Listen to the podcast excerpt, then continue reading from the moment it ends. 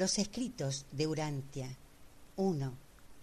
El universo central y los universos globales. Traducción de Ángel Francisco Sánchez Escobar.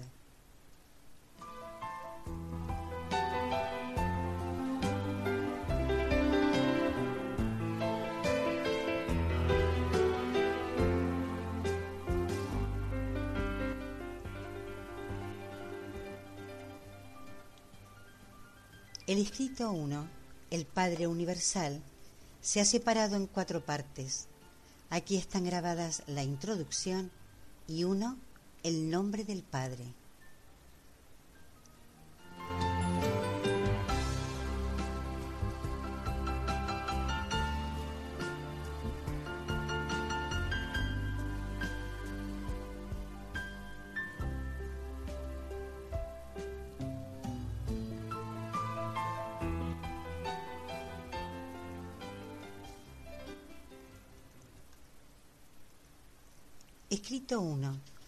Padre Universal. El Padre Universal es el Dios de toda la creación, la primera fuente y centro de todas las cosas y de todos los seres. Pensad primero en Dios como creador, después como rector y por último como sostenedor infinito. La verdad sobre el Padre Universal comenzó a manifestarse a la humanidad cuando el profeta dijo, Solo tú eres Dios, no hay semejante a ti. Tú has creado el cielo y el cielo de los cielos con todos sus ejércitos. Tú los preservas y mandas. Por los hijos de Dios fueron hechos los universos. El Creador se cubre de luz como de vestidura y extiende los cielos como una cortina. Solamente el concepto del Padre universal, un solo Dios en lugar de muchos dioses, permitió al hombre mortal comprender al Padre como creador divino y rector infinito.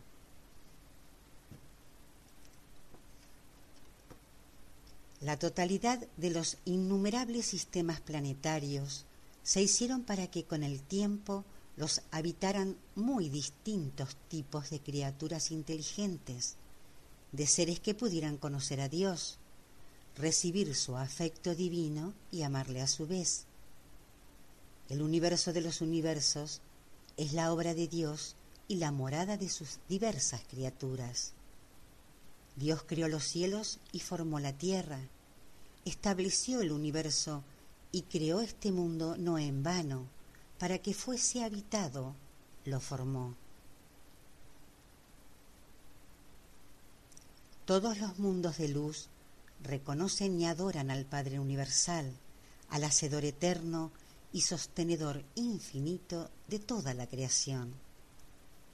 Universo tras universo, las criaturas dotadas de voluntad emprenden el largo, largo viaje al paraíso, el fascinante afán, la aventura eterna de llegar a Dios Padre la meta trascendente de los hijos del tiempo consiste en encontrar al Dios eterno, comprender su naturaleza divina, reconocer al Padre Universal.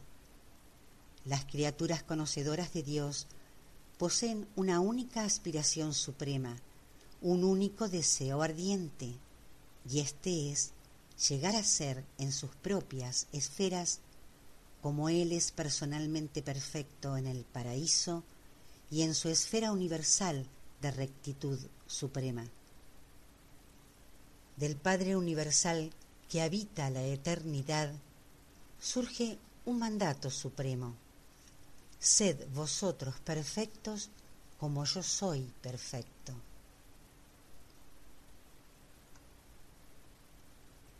Esta recomendación divina es llevada con amor y misericordia a través de los tiempos y de los universos, hasta alcanzar incluso a tan modestas criaturas de origen animal como son las razas humanas de Urantia.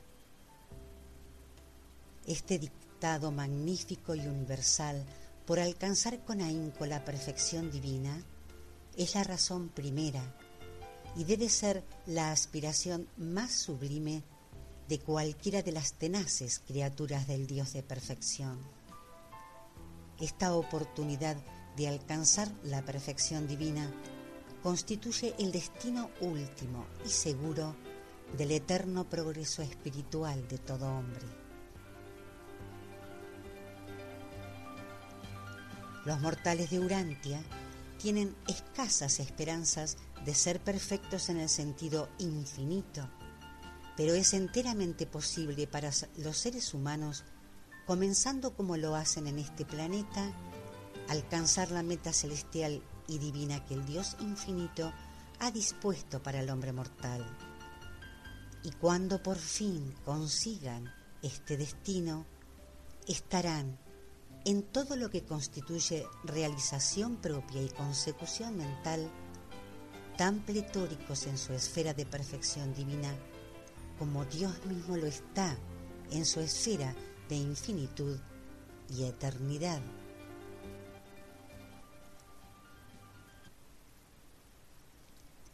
Quizás tal perfección no sea universal en el sentido material, ni limitada en alcance intelectual, ni final en vivencia espiritual, pero es final y completa en todos los aspectos finitos de la voluntad divina, del estímulo hacia la perfección del ser personal y de la conciencia de Dios. Ese es el auténtico significado de ese mandato divino. Sed vosotros perfectos como yo soy perfecto, que por siempre alienta al hombre mortal y lo atrae interiormente hacia ese afán fascinante y perdurable por alcanzar niveles cada vez más elevados de valores espirituales y contenidos auténticos del universo. Esta búsqueda sublime del Dios de los universos constituye la aventura suprema de los habitantes de todos los mundos del tiempo y del espacio.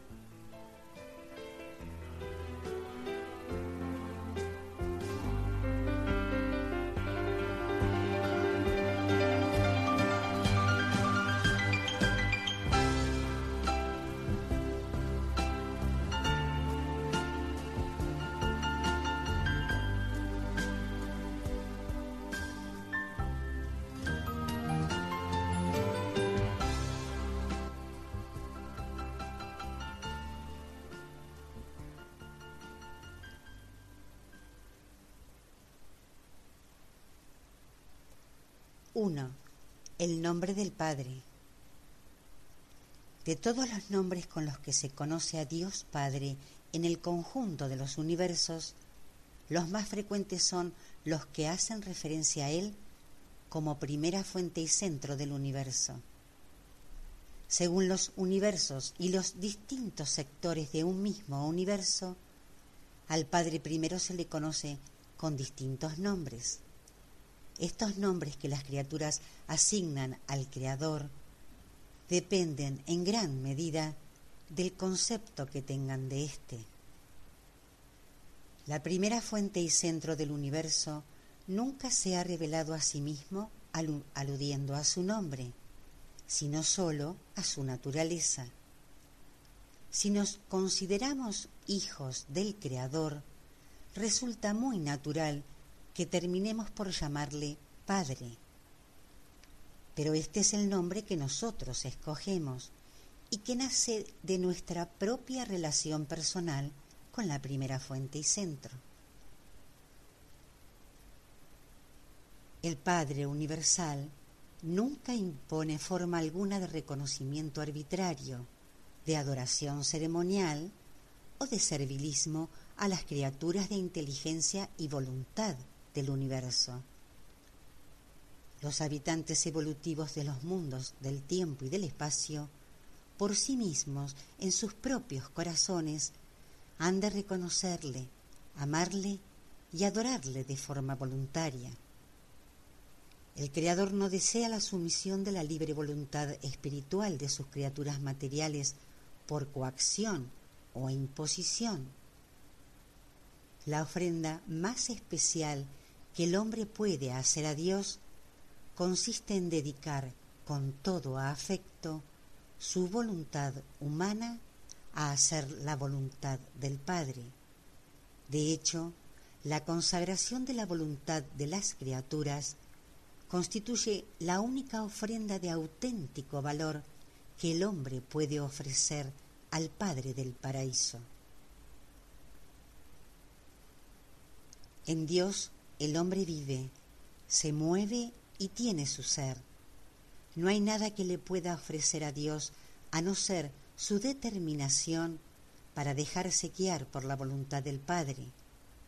Y esta decisión de las criaturas inteligentes y de voluntad de los universos constituye la realidad de esa adoración auténtica que tanto satisface a la naturaleza amorosa del Padre Creador.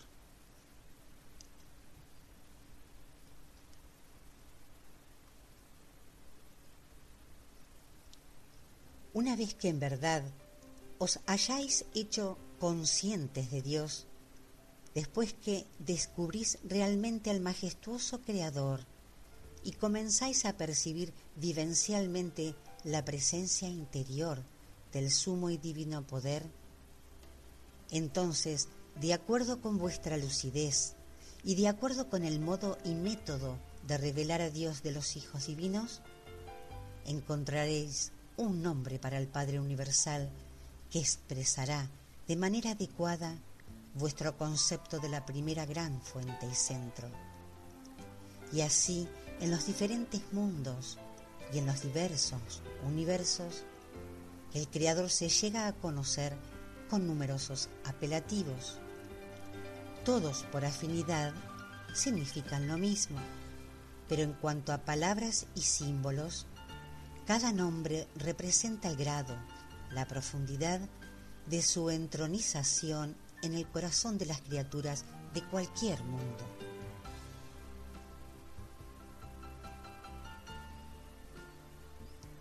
Cerca del centro del universo de los universos, al Padre Universal se le conoce por lo general con nombres que pueden considerarse representativos de la primera fuente y centro. Más allá, en los universos del espacio, los términos que se emplean para designar al Padre Universal aluden con mayor frecuencia al Centro Universal. Aún más allá, en la creación estelar, tal como en el mundo sede de vuestro universo local, se le conoce como primera fuente creadora y centro divino.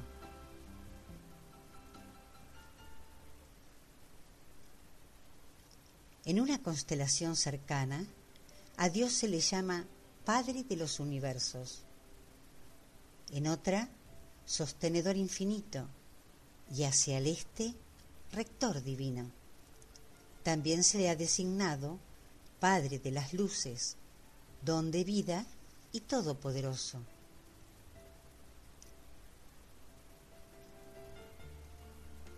En aquellos mundos donde un hijo del paraíso vivió su vida de gracia, a Dios se le conoce por lo general con algún nombre que indica relación personal, tierno afecto y devoción paternal.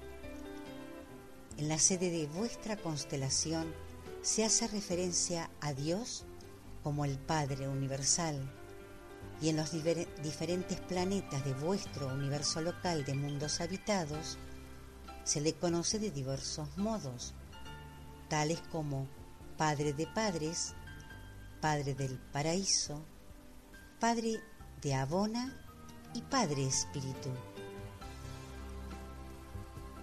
Aquellos que conocen a Dios mediante la revelación de los ministerios de gracia de los hijos del paraíso, acaban por rendirse a la emotiva llamada y al tierno vínculo relacional entre la criatura y el Creador, y hacen referencia a Dios como Padre nuestro.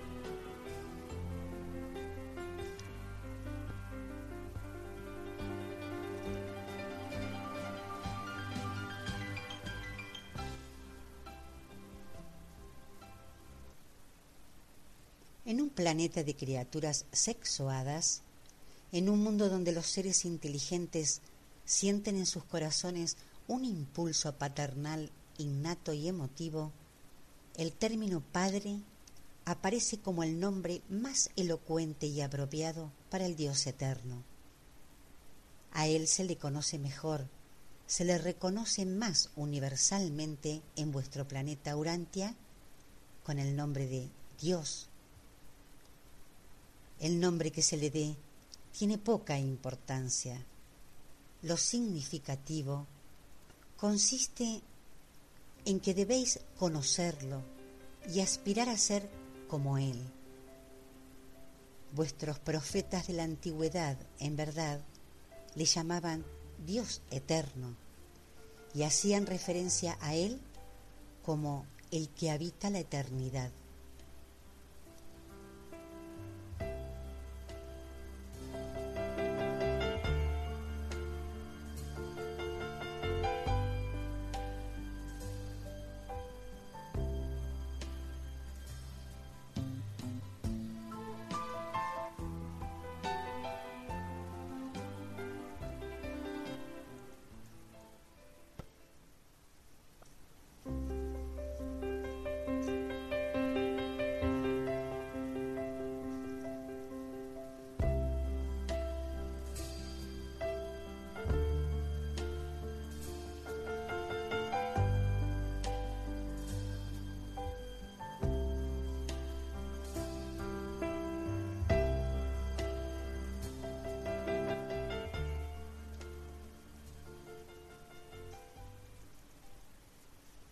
Los escritos de Urantia. 1. El universo central y los universos globales. Traducción de Ángel Francisco Sánchez Escobar.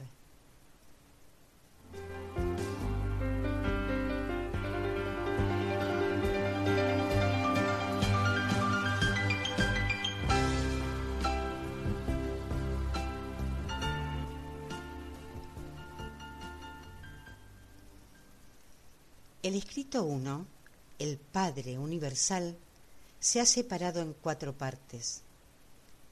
Aquí están grabadas dos, la realidad de Dios y tres, Dios es Espíritu Universal.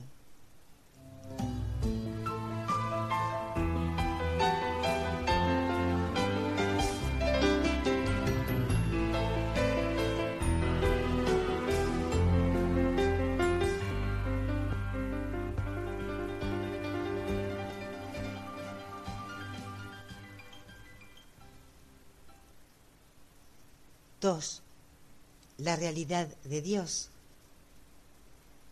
Dios es la realidad primordial en el mundo del espíritu.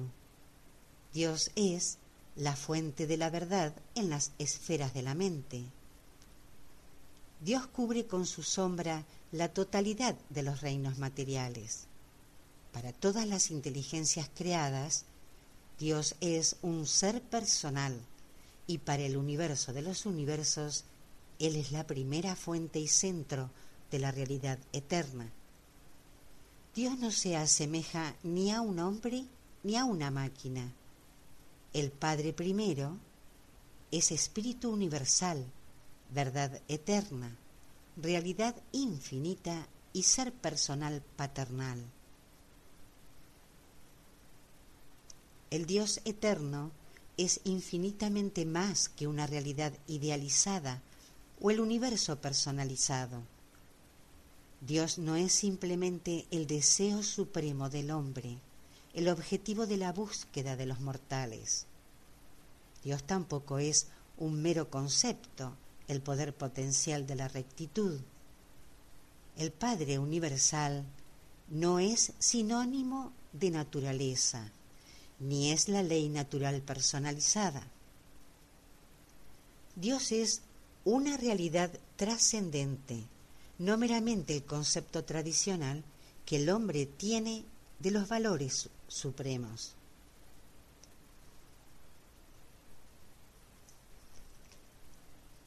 Dios no es un enfoque psicológico de los contenidos espirituales ni es la obra más noble del hombre.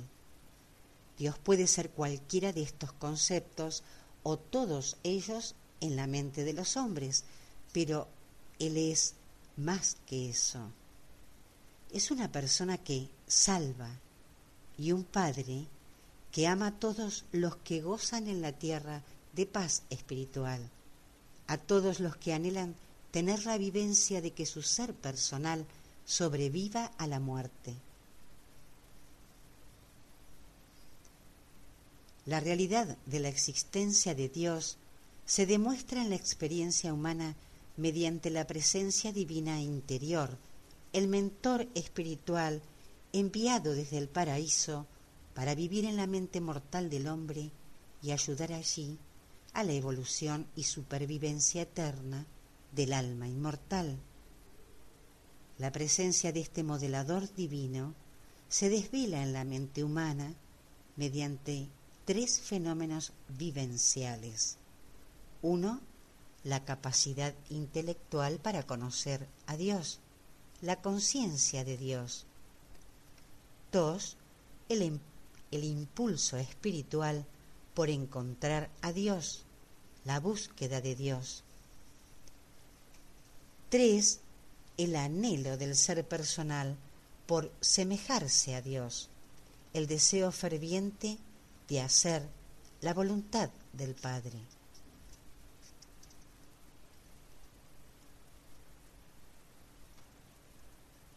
Ni los experimentos científicos, ni la pura deducción lógica de la razón podrán probar jamás la existencia de Dios. Dios es solamente cognoscible en el reino de la experiencia humana.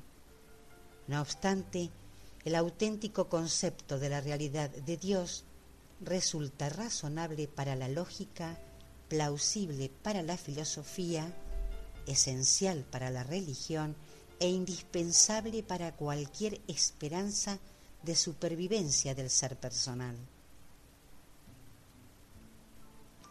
Los que conocen a Dios experimentan el hecho de su presencia. Estos mortales conocedores de Dios albergan en su vivencia personal la única prueba positiva de la existencia del Dios vivo que un ser humano puede ofrecer a su semejante. La existencia de Dios está completamente fuera de cualquier posible demostración, a no ser por el contacto entre la conciencia de Dios de la mente humana y la presencia de Dios en la forma del modelador del pensamiento que mora en el intelecto de los mortales y se otorga al hombre como don gratuito del Padre Universal.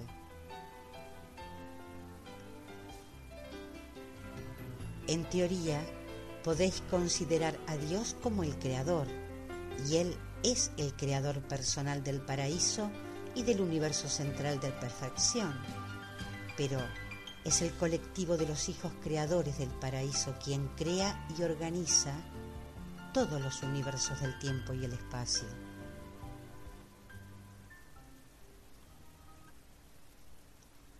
El Padre Universal no es el creador personal del universo local de Nevadón.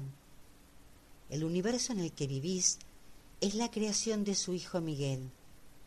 Pero aunque el Padre no crea personalmente los universos evolutivos, sí rige muchas de sus relaciones universales y ciertas manifestaciones de la energía física, mental y espiritual. Dios Padre es el creador personal del universo del paraíso y en vinculación con el Hijo Eterno, el creador de todos los demás creadores personales del universo.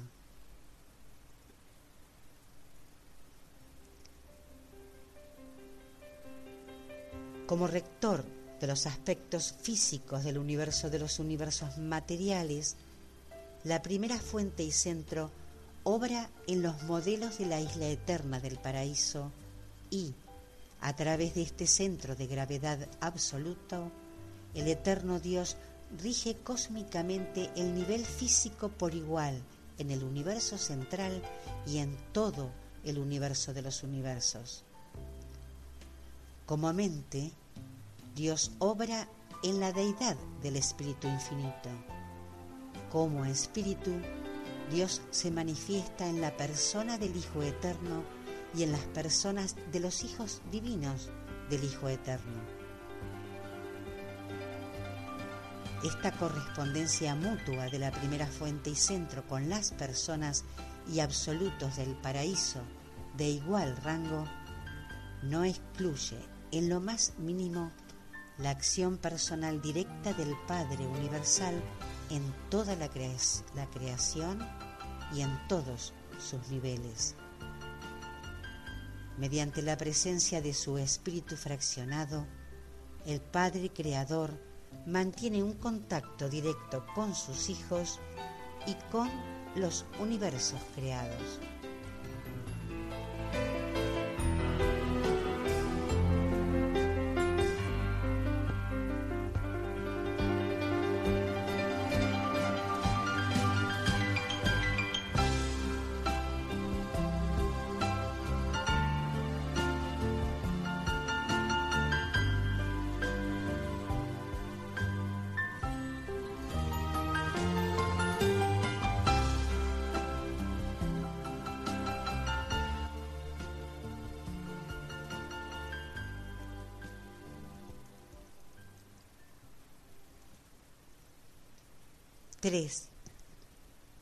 Dios es espíritu universal. Dios es espíritu. Es una presencia espiritual universal. El Padre universal es una realidad espiritual infinita. Es el soberano, el eterno, el inmortal, el invisible y el único Dios verdadero. Aunque seáis el linaje de Dios, no debéis pensar que el Padre es semejante a vosotros en forma y constitución, porque se diga que sois creados a su imagen, habitados por los mentores misteriosos enviados desde la morada central de su presencia eterna.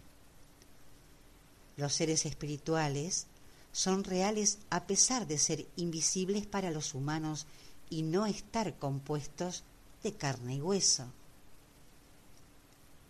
Así decía en la antigüedad el profeta, He aquí que Él pasa ante mí y yo no lo veo. Se desliza y no lo advierto. Podremos observar constantemente las obras de Dios. Podremos ser extremadamente conscientes de las pruebas materiales de su conducta majestuosa pero rara vez podremos contemplar la manifestación visible de su divinidad, ni siquiera advertir la presencia de su espíritu delegado que tiene morada humana. El Padre Universal no es invisible porque quiera ocultarse de las modestas criaturas impedidas por lo material y limitadas en dotes espirituales. Se trata de algo más, no podrás ver mi rostro porque ningún mortal puede verme y vivir. Ningún hombre, ningún hombre material puede contemplar a Dios espíritu y preservar su existencia mortal. La gloria y el resplandor espiritual de la presencia del ser personal divino resultan del todo inaccesibles para los grupos menores de seres espirituales o para cualquier orden de seres personales materiales. La luminosidad espiritual de la presencia personal del Padre es una luz a la que ningún mortal puede acercarse, que ninguna criatura material ha visto ni puede ver. Pero no es necesario ver a Dios con los ojos de la carne para poder percibirlo con los ojos de la fe de la mente espiritualizada. El Padre Universal comparte plenamente su naturaleza espiritual con su ser coexistente, el Hijo Eterno del Paraíso. De igual manera, tanto el Padre como el Hijo comparten el Espíritu Universal y Eterno plenamente y sin reservas con su coigual y el ser personal conjunto, el espíritu infinito. El espíritu de Dios es en sí mismo y de sí mismo absoluto, en el Hijo incondicional, en el Espíritu universal y en todos y mediante todos ellos infinito. Dios es un espíritu universal. Dios es la persona universal. La suprema realidad personal de la creación finita es espíritu. La realidad última del cosmos personal es espíritu absonito. Solamente los niveles de la infinitud son absolutos y solamente en tales niveles la unidad entre la materia, la mente y el espíritu es final.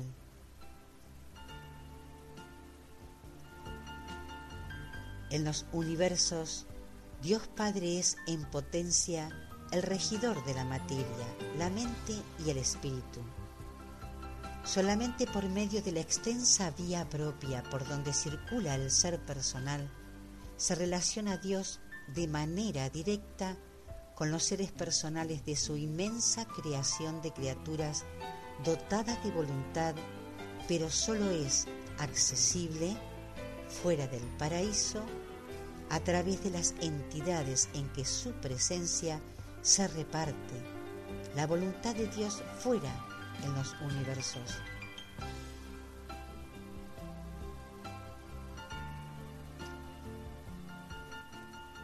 Este Espíritu de Dios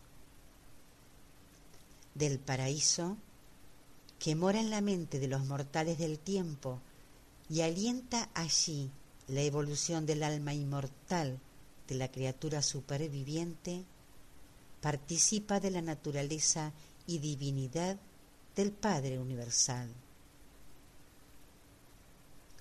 Pero la mente de las criaturas evolutivas se origina en los universos locales y ha de adquirir su perfección divina al conseguir esas transformaciones vivenciales espiritualmente válidas que resultan inevitables cuando la criatura elige hacer la voluntad del Padre que está en los cielos. En la experiencia interior del hombre, la mente está ligada a la materia y una mente arraigada en lo material no puede sobrevivir a la muerte. La supervivencia se logra con esas modificaciones de la voluntad humana y esas transformaciones de la mente humana por las que el intelecto consciente de Dios es de manera gradual instruido y finalmente guiado por el espíritu.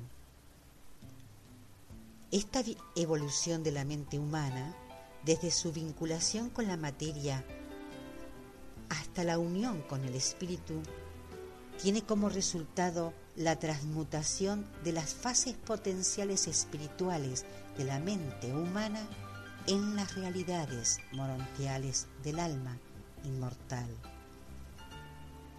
Una mente humana que se subordine a la materia está destinada a hacerse cada vez más material y por consiguiente a sufrir finalmente la extinción de su ser personal.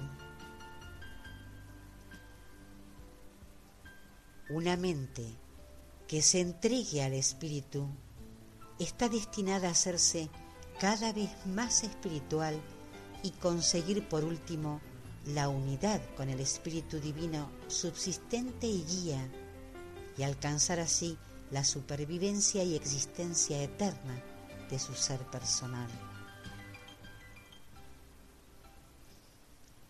Vengo del Eterno y repetidas veces he regresado a la presencia del Padre Universal.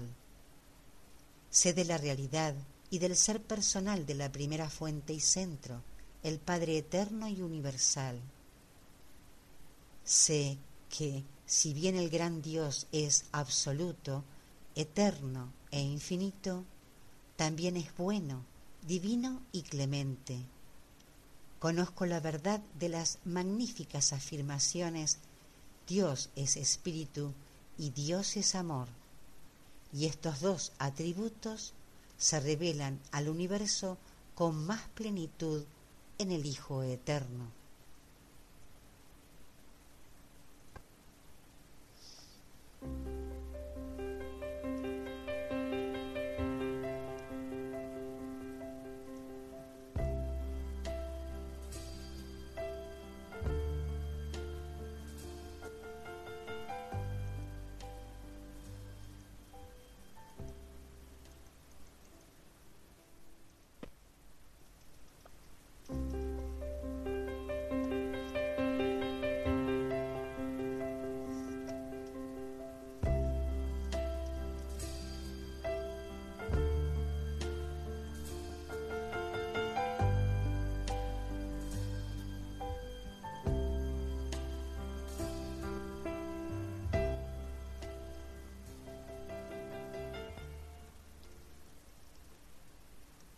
Los escritos de Urantia.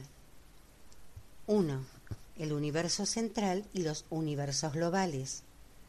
Traducción de Ángel Francisco Sánchez Escobar.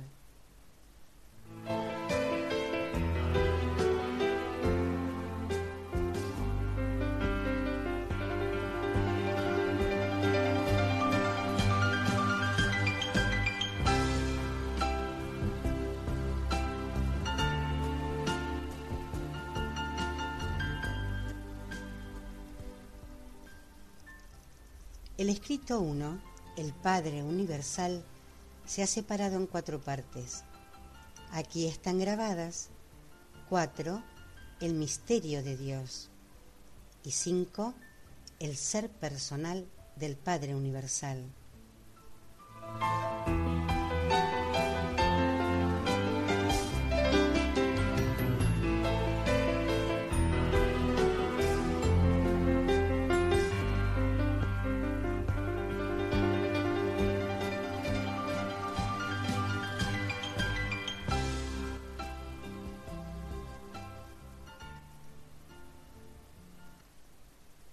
4.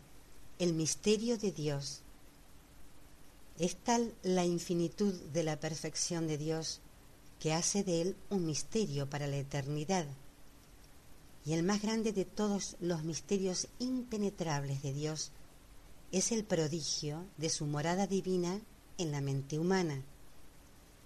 La manera en que reside el Padre Universal en las criaturas del tiempo es el más profundo de todos los misterios del universo. La presencia divina en la mente del hombre es el misterio de los misterios.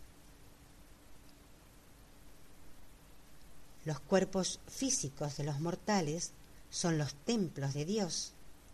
A pesar de que los hijos creadores soberanos se aproximan a las criaturas de sus mundos habitados y acercan hacia sí a todos los hombres, aunque están a la puerta de la conciencia y llaman y se llenan de dicha al entrar en todos los que abren las puertas de sus corazones, aunque sí exista esta comunión personal e íntima entre los hijos creadores y sus criaturas mortales, no obstante, los hombres mortales tienen algo del mismo Dios que en realidad mora en su interior y de quien sus cuerpos son templos.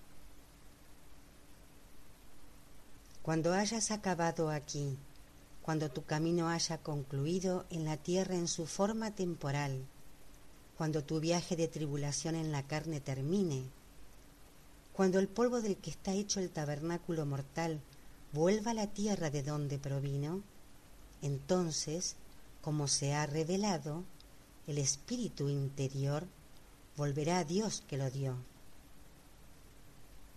En el interior de cada ser mortal de este planeta reside una fracción de Dios, una parte integrante de la divinidad. Aún no es tuyo por derecho propio, pero está concebido y destinado a hacerse uno contigo si sobrevives a la existencia mortal. Afrontar este misterio de Dios es una constante en nosotros. Nos confunde el despliegue creciente y el ilimitado panorama de la verdad de su infinita bondad, de su ilimitada misericordia, de su inigualable sabiduría y de su grandioso carácter. El misterio divino consiste en la intrínseca diferencia que existe entre lo finito y lo infinito, entre lo temporal y lo eterno, entre la criatura espacio-temporal y el creador universal, entre lo material y lo espiritual, entre la imperfección del hombre y la perfección de la deidad del paraíso. El Dios de amor universal se manifiesta de manera indefectible a cada una de sus criaturas según la plena capacidad de que disponen para alcanzar a comprender espiritualmente la cualidad de la verdad, de la belleza y de la bondad divinas. El Padre Universal revela a todos los seres espirituales y a todas las criaturas mortales de cualquier esfera y de cualquier mundo del universo de los universos, toda la clemencia y divinidad de su ser, que estos seres espirituales y criaturas mortales sean capaces de percibir y comprender.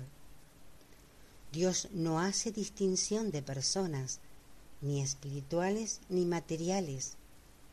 La divina presencia que un hijo del universo disfruta en un momento dado está determinada solamente por su capacidad para recibir y percibir las, las realidades del espíritu del mundo supramaterial. En la vivencia espiritual del ser humano, Dios no es un misterio, sino una realidad. Pero cuando se intenta que las realidades del espíritu queden claras para las mentes físicas de orden material, aparece el misterio misterios tan sutiles y tan profundos que solamente su aprehensión por la fe del mortal conocedor de Dios puede lograr el milagro filosófico del reconocimiento del infinito por parte del finito, de la percepción del Dios eterno por parte de los mortales evolutivos de los mundos materiales del tiempo y el espacio.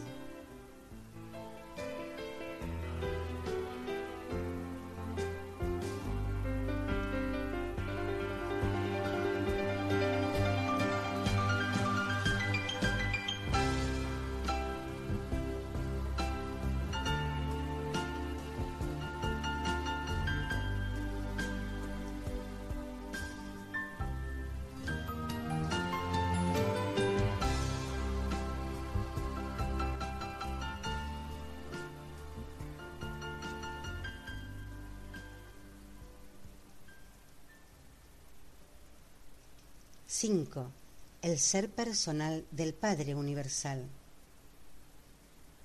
No permitáis que la magnitud de Dios, su infinitud, oscurezca ni eclipse su ser personal. El que hizo el oído no oirá, el que formó el ojo no verá. El Padre Universal es la cúspide del ser personal divino. Él es el origen y el destino del ser personal en toda la creación. Dios es infinito y personal. Es un ser personal infinito.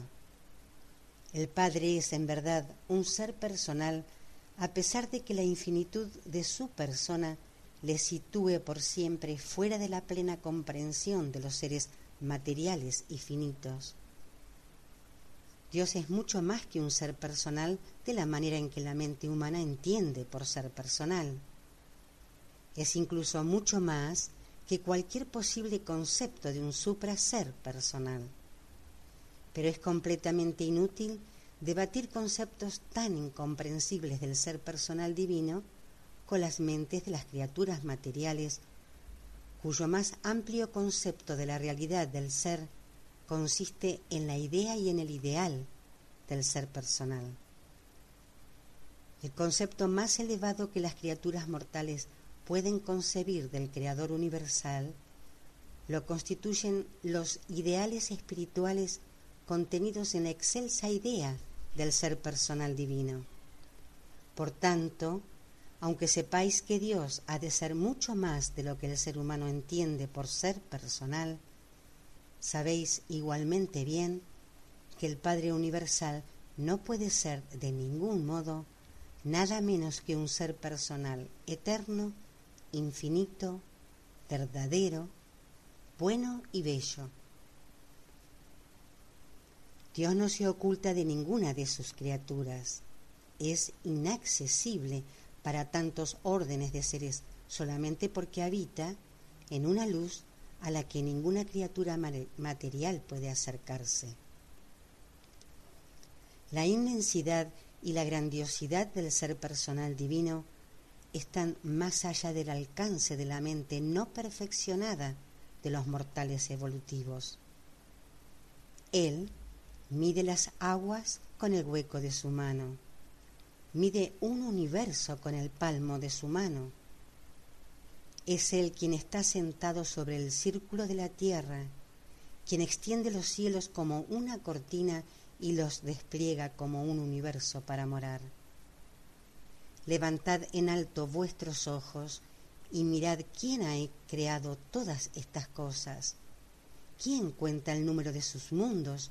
y a todos llama por sus nombres. Y así, pues, es verdad que las cosas invisibles de Dios son en parte entendidas por medio de las cosas hechas.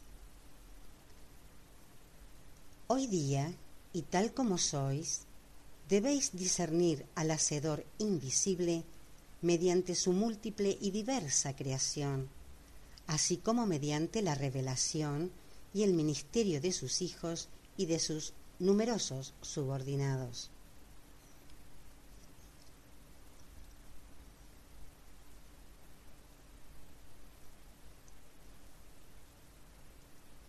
Aunque los mortales materiales no puedan ver a la persona de Dios, deben regocijarse en la seguridad de que es una persona. Deben aceptar por la fe esa verdad que declara que tanto el Padre Universal que tanto amó el Padre Universal al mundo que facilitó a sus modestos habitantes el eterno progreso espiritual y que Él se regocija en sus hijos. Dios no carece de ninguno de esos atributos sobrehumanos y divinos que constituyen el ser personal perfecto, eterno, amoroso e infinito del Creador. En las creaciones locales, exceptuando al personal representante de los universos globales, Dios no se manifiesta de forma personal ni tiene residencia aparte de los hijos creadores del paraíso, que son los padres de los mundos habitados y los soberanos de los universos locales. Si la fe de las criaturas fuera perfecta, éstas sabrían con seguridad que aquel que ha visto a un Hijo Creador ha visto al Padre Universal. No pretenderían ni esperarían, al buscar al Padre, ver a otro que no fuera el Hijo. El hombre mortal no puede sencillamente ver a Dios hasta que haya conseguido su plena transformación espiritual y haya en realidad llegado al paraíso. La naturaleza de los hijos creadores del paraíso no engloba todos los potenciales incondicionales propios de la absolutidad universal de la naturaleza infinita de la primera gran fuente y centro. Pero el Padre Universal está en todos los aspectos presente de manera divina en los hijos creadores. El Padre y sus hijos son uno solo.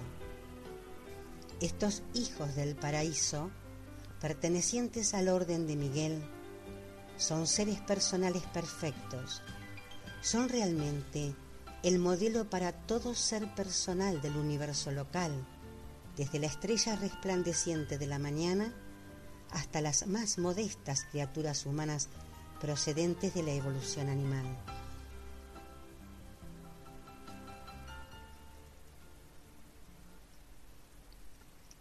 En la ausencia de Dios, y a no ser por su persona magnífica y central, no habría ser personal alguno en todo el inmenso universo de los universos.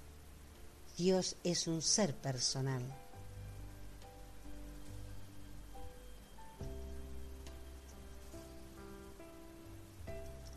A pesar de que Dios es poder eterno, presencia majestuosa, ideal trascendente y espíritu glorioso, aunque sea todo esto e infinitamente más, no obstante, es verdadera y perpetuamente un creador personal perfecto, una persona que puede conocer y ser conocida, que puede amar y ser amada, alguien que puede hacerse amigo nuestro, siempre que puedas ser conocido tal como otros seres humanos han sido conocidos como el amigo de Dios.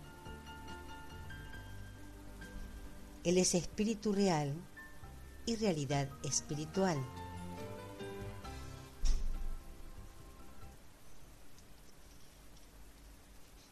Ya que vemos al Padre Universal revelarse por medio de su universo, ya que lo percibimos morando en sus innumerables criaturas, ya que lo contemplamos en las personas de sus hijos soberanos, ya que continuamente sentimos su divina presencia aquí y allí, cerca y lejos, no pongamos en duda ni en tela de juicio la primacía de su ser personal. A pesar de distribuirse tan extensamente, sigue siendo una verdadera persona y mantiene en perpetuidad una relación personal con el incontable número de criaturas suyas diseminadas por todo el universo de los universos. La idea del ser personal, del Padre Universal, constituye el concepto de Dios más profundo y auténtico legado a la humanidad principalmente a través de la revelación. Mediante la razón, la sabiduría y la vivencia religiosa, se deduce y supone el ser personal de Dios, pero no lo corroboran en su totalidad. Incluso el modelador del pensamiento interior es prepersonal.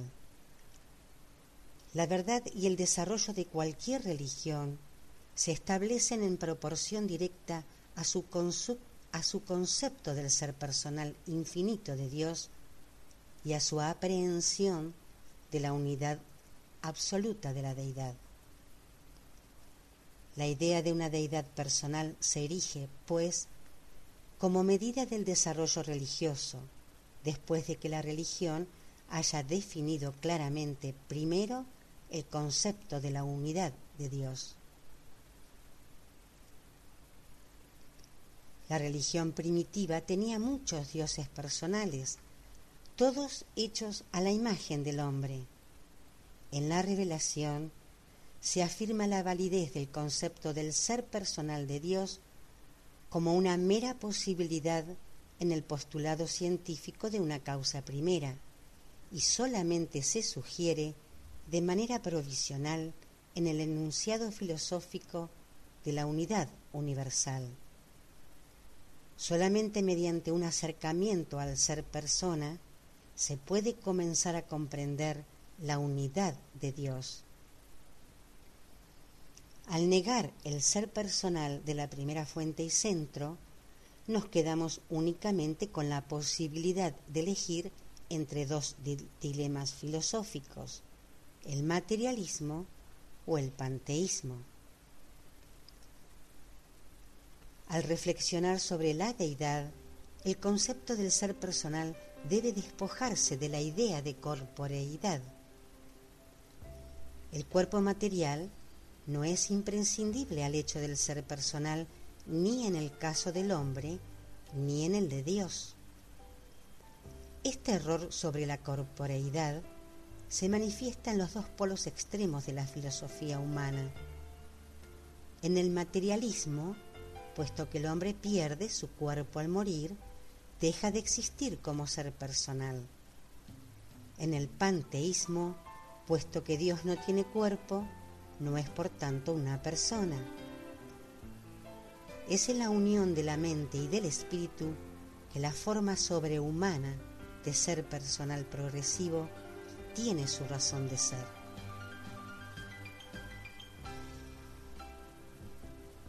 El ser personal no es simplemente un atributo de Dios, sino que, por el contrario, representa la totalidad de la naturaleza infinita, coordinada y la voluntad divina unificada que se manifiesta de manera perfecta en la eternidad y en la universalidad.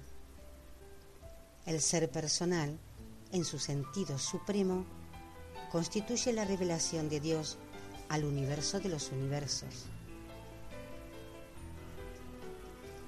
Dios, siendo eterno, universal, absoluto e infinito, no crece en conocimiento ni aumenta en sabiduría.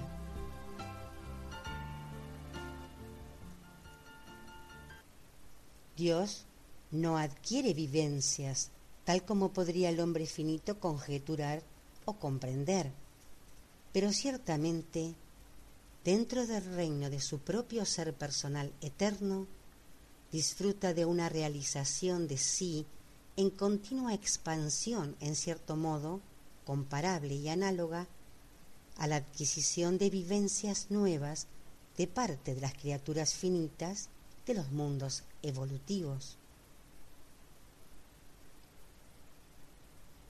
La perfección absoluta del Dios infinito le ocasionaría estar sujeto a las enormes limitaciones de la perfección final e incondicional, si no fuera por el hecho de que el Padre Universal de manera directa se hace partícipe en el empeño del ser personal de toda alma imperfecta del amplio universo que busca, con la ayuda divina, ascender a los mundos espiritualmente perfectos de lo alto,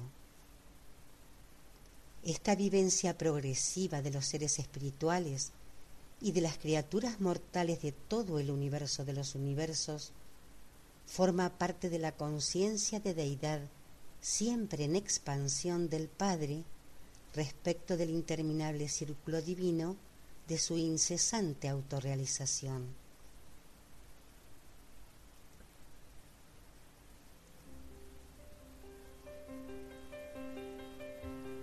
Es verdad en el sentido literal. En toda angustia de vosotros, Él es angustiado.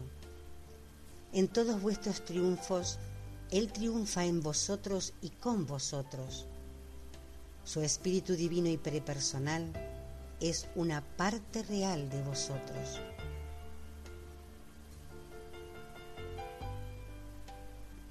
La isla del paraíso responde a todas las metamorfosis físicas del universo de los universos.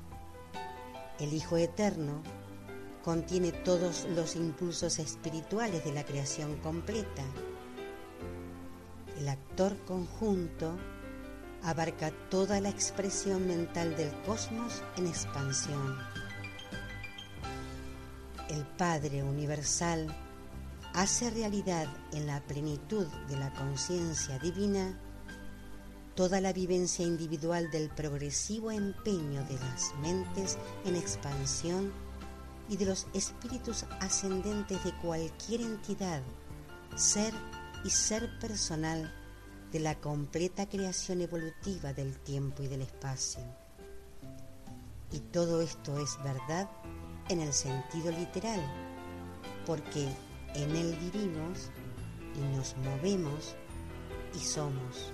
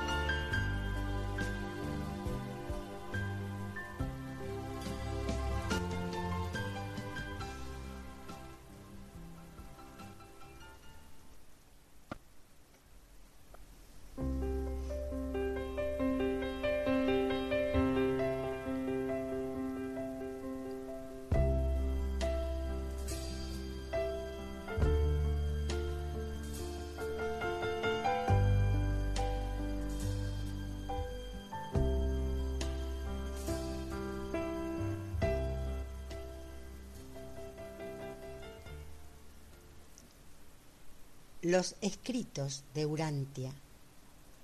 1. El universo central y los universos globales. Traducción de Ángel Francisco Sánchez Escobar.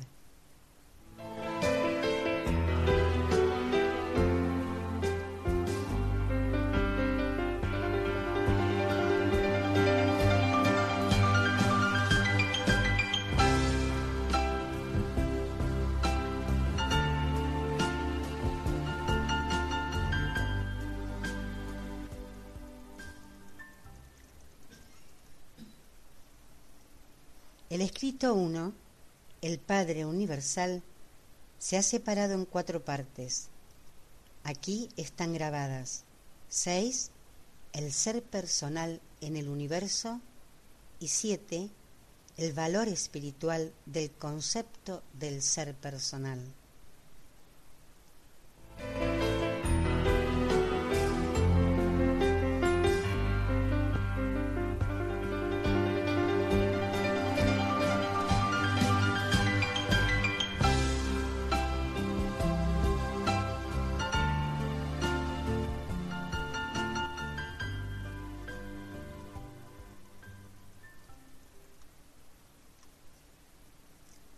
6.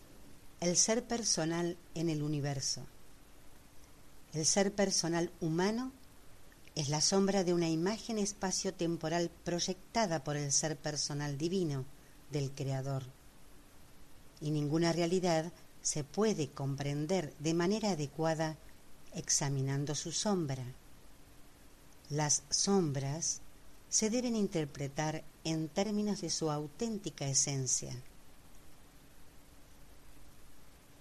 Dios es para la ciencia una causa, para la filosofía una idea, para la religión una persona, además de un amoroso Padre Celestial.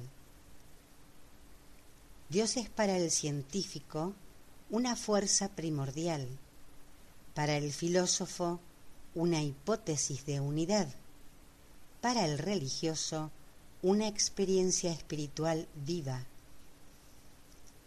el concepto inadecuado que el hombre tiene respecto al ser personal del Padre Universal solamente podrá mejorarse mediante el progreso espiritual del hombre en el universo y solamente adquirirá su verdadero sentido cuando los peregrinos del tiempo y del espacio alcancen finalmente el acogimiento divino del Dios vivo del paraíso.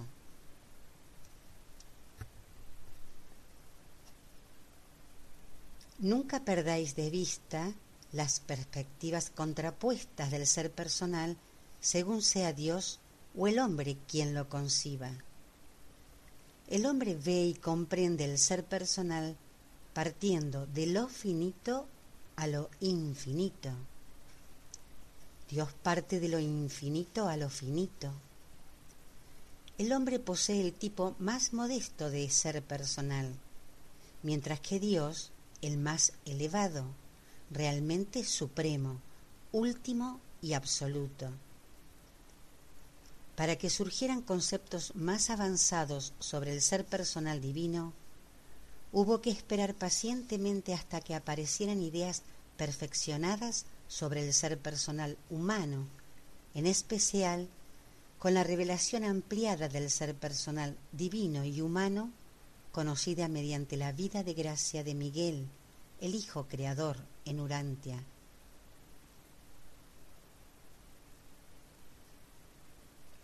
El Espíritu Divino prepersonal que mora en la mente humana lleva consigo, en el hecho mismo de su presencia, la prueba válida de su existencia real, pero sólo es posible alcanzar a comprender el concepto del ser personal divino mediante la percepción espiritual de la vivencia religiosa personal y genuina. Toda persona humana o divina puede ser conocida y comprendida con total independencia de sus reacciones externas o de su presencia material.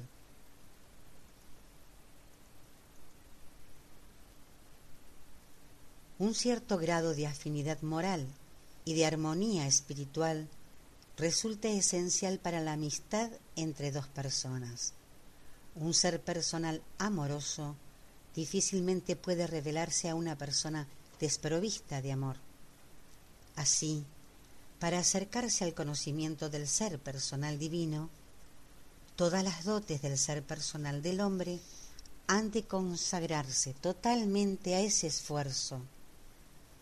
Resulta inútil una dedicación incompleta y sin entusiasmo.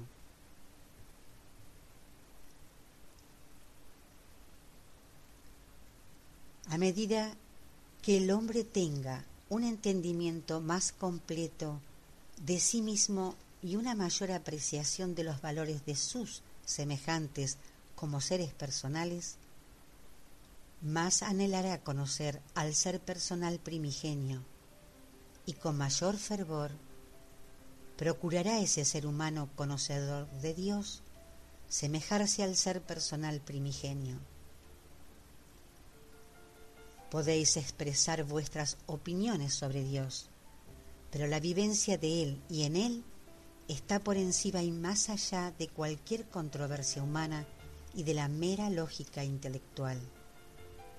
El hombre conocedor de Dios comparte sus vivencias espirituales no para convencer a los no creyentes, sino para la edificación y la satisfacción mutua de estos.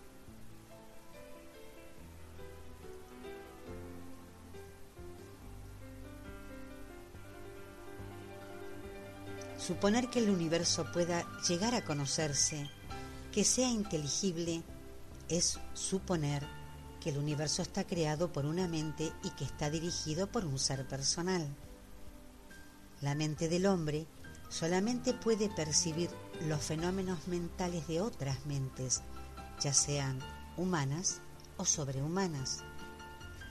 Si el ser personal del hombre puede experimentar el universo, es que hay una mente divina y un ser personal reales tras ese universo.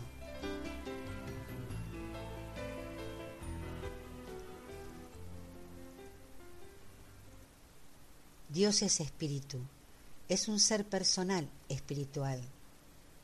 El hombre también es un espíritu, es un ser personal potencialmente espiritual.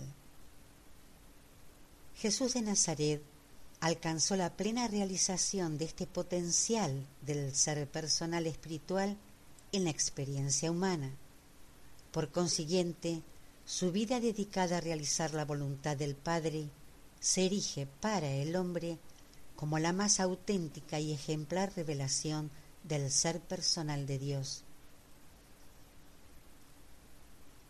Aunque sólo es posible alcanzar a comprender el ser personal del Padre Universal mediante una vivencia religiosa real, con la vida terrenal de Jesús nos sentimos inspirados por tan perfecto ejemplo de realización y revelación del ser personal de Dios en una vivencia verdaderamente humana.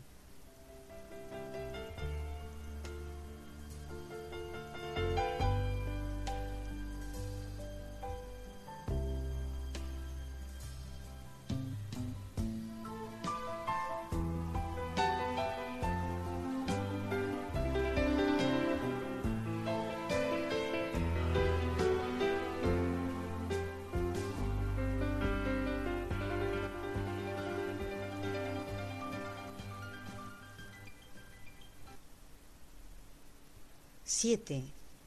El valor espiritual del concepto del ser personal. Cuando Jesús hablaba del Dios vivo, se refería a una deidad personal, al Padre que está en los cielos. El concepto del ser personal de la deidad facilita la coparticipación, favorece la adoración inteligente, suscita una reconfortante confianza puede existir una acción recíproca entre las cosas no personales, pero nunca coparticipación. La, real, la relación de coparticipación entre padre e hijo al igual que entre Dios y el hombre, no se da a menos que los dos sean personas. Solamente puede haber comunión entre seres personales, si bien tal comunión personal se facilita en buena medida gracias a la presencia de una entidad impersonal como el modelador del pensamiento. El hombre no consigue su unión con Dios como si se tratase de una gota de agua que se uniese al océano. El hombre alcanza la unión divina mediante una comunión espiritual recíproca y progresiva, mediante una relación personal con el Dios personal, consiguiendo gradualmente una naturaleza divina en conformidad, inteligente e incondicional con la voluntad divina. Una relación tan sublime solamente puede existir entre seres personales. El concepto de verdad quizás se pudiese contemplar independiente del ser personal. El concepto de belleza quizás exista sin el ser personal, pero el concepto de bondad divina es solamente inteligible en relación con el ser personal. Tan solo una persona puede amar y ser amada. Incluso la belleza y la verdad estarían excluidas de la posibilidad de subsistencia si no fueran atributos de un Dios personal, de un Padre amoroso. No podemos entender del todo cómo Dios puede ser primordial, inmutable, todopoderoso y perfecto, y estar al mismo tiempo circundado de un universo siempre cambiante y al parecer regulado, un universo evolutivo y lleno de imperfecciones relativas. Pero podemos conocer esa verdad en nuestra propia vivencia personal, porque todos mantenemos la identidad del ser personal y la unidad de la voluntad, pese al cambio constante tanto de nosotros mismos como de nuestro entorno. La realidad última del universo no se puede llegar a comprender con las matemáticas, ni con la lógica, ni con la filosofía, sino sólo con una vivencia personal en progresiva conformidad con la voluntad divina de un Dios personal. Ni la ciencia, ni la filosofía, ni la teología pueden corroborar la persona de Dios. Solo la vivencia personal de los hijos de la fe del Padre Celestial puede llevar a efecto la auténtica cognición espiritual del ser personal de Dios. En el universo, el ser personal como concepto superior significa identidad, conciencia de sí mismo, volición y posibilidad de revelarse a sí mismo. Y estas características conllevan además la, coparticipación con seres personales diferentes e iguales, tal como la que existe en las relaciones que se dan como seres personales en las deidades del paraíso.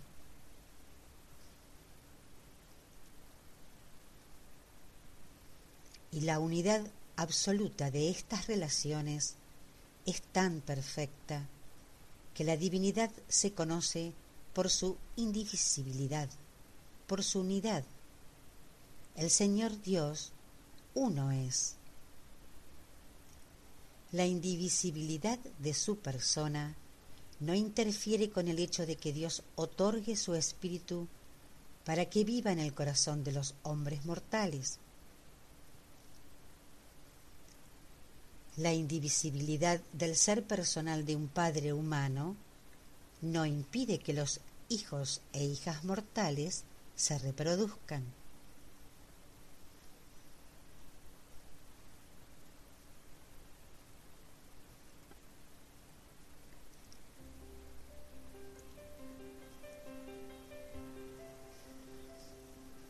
Este concepto de indivisibilidad, unido al concepto de unidad, significa la trascendencia del tiempo y el espacio de la ultimidad de la deidad. Por consiguiente, ni el espacio ni el tiempo pueden ser absolutos o infinitos. La primera fuente y centro constituye esa infinitud que trasciende de forma incondicional toda mente, toda materia y todo espíritu.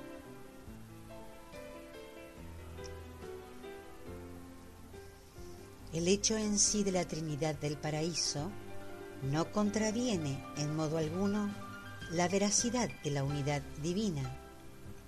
Las tres personas de la deidad del paraíso son a todos los efectos de la realidad del universo y en todas las relaciones de las criaturas como una sola.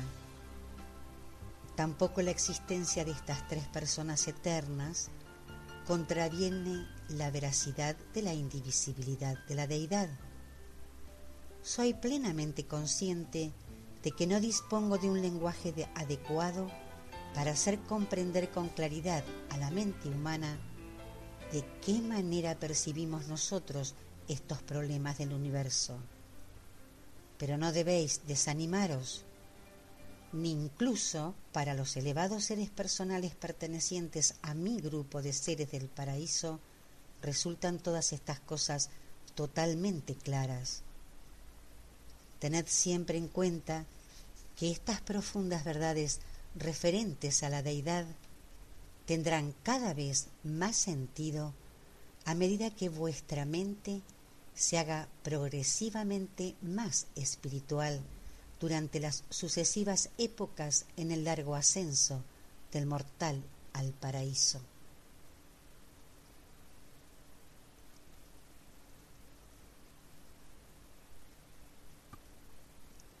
exposición de un consejero divino, miembro de un grupo de seres personales celestiales, designado por los ancianos de Días de Ubersa, la sede del gobierno del séptimo universo global, para supervisar aquellas partes de la revelación que siguen y que tengan que ver con asuntos que sobrepasan los límites del universo local de Nevadón se me ha encargado auspiciar aquellos escritos que describan la naturaleza y atributos de Dios porque represento la fuente de información más exacta disponible para tal fin en cualquier mundo habitado.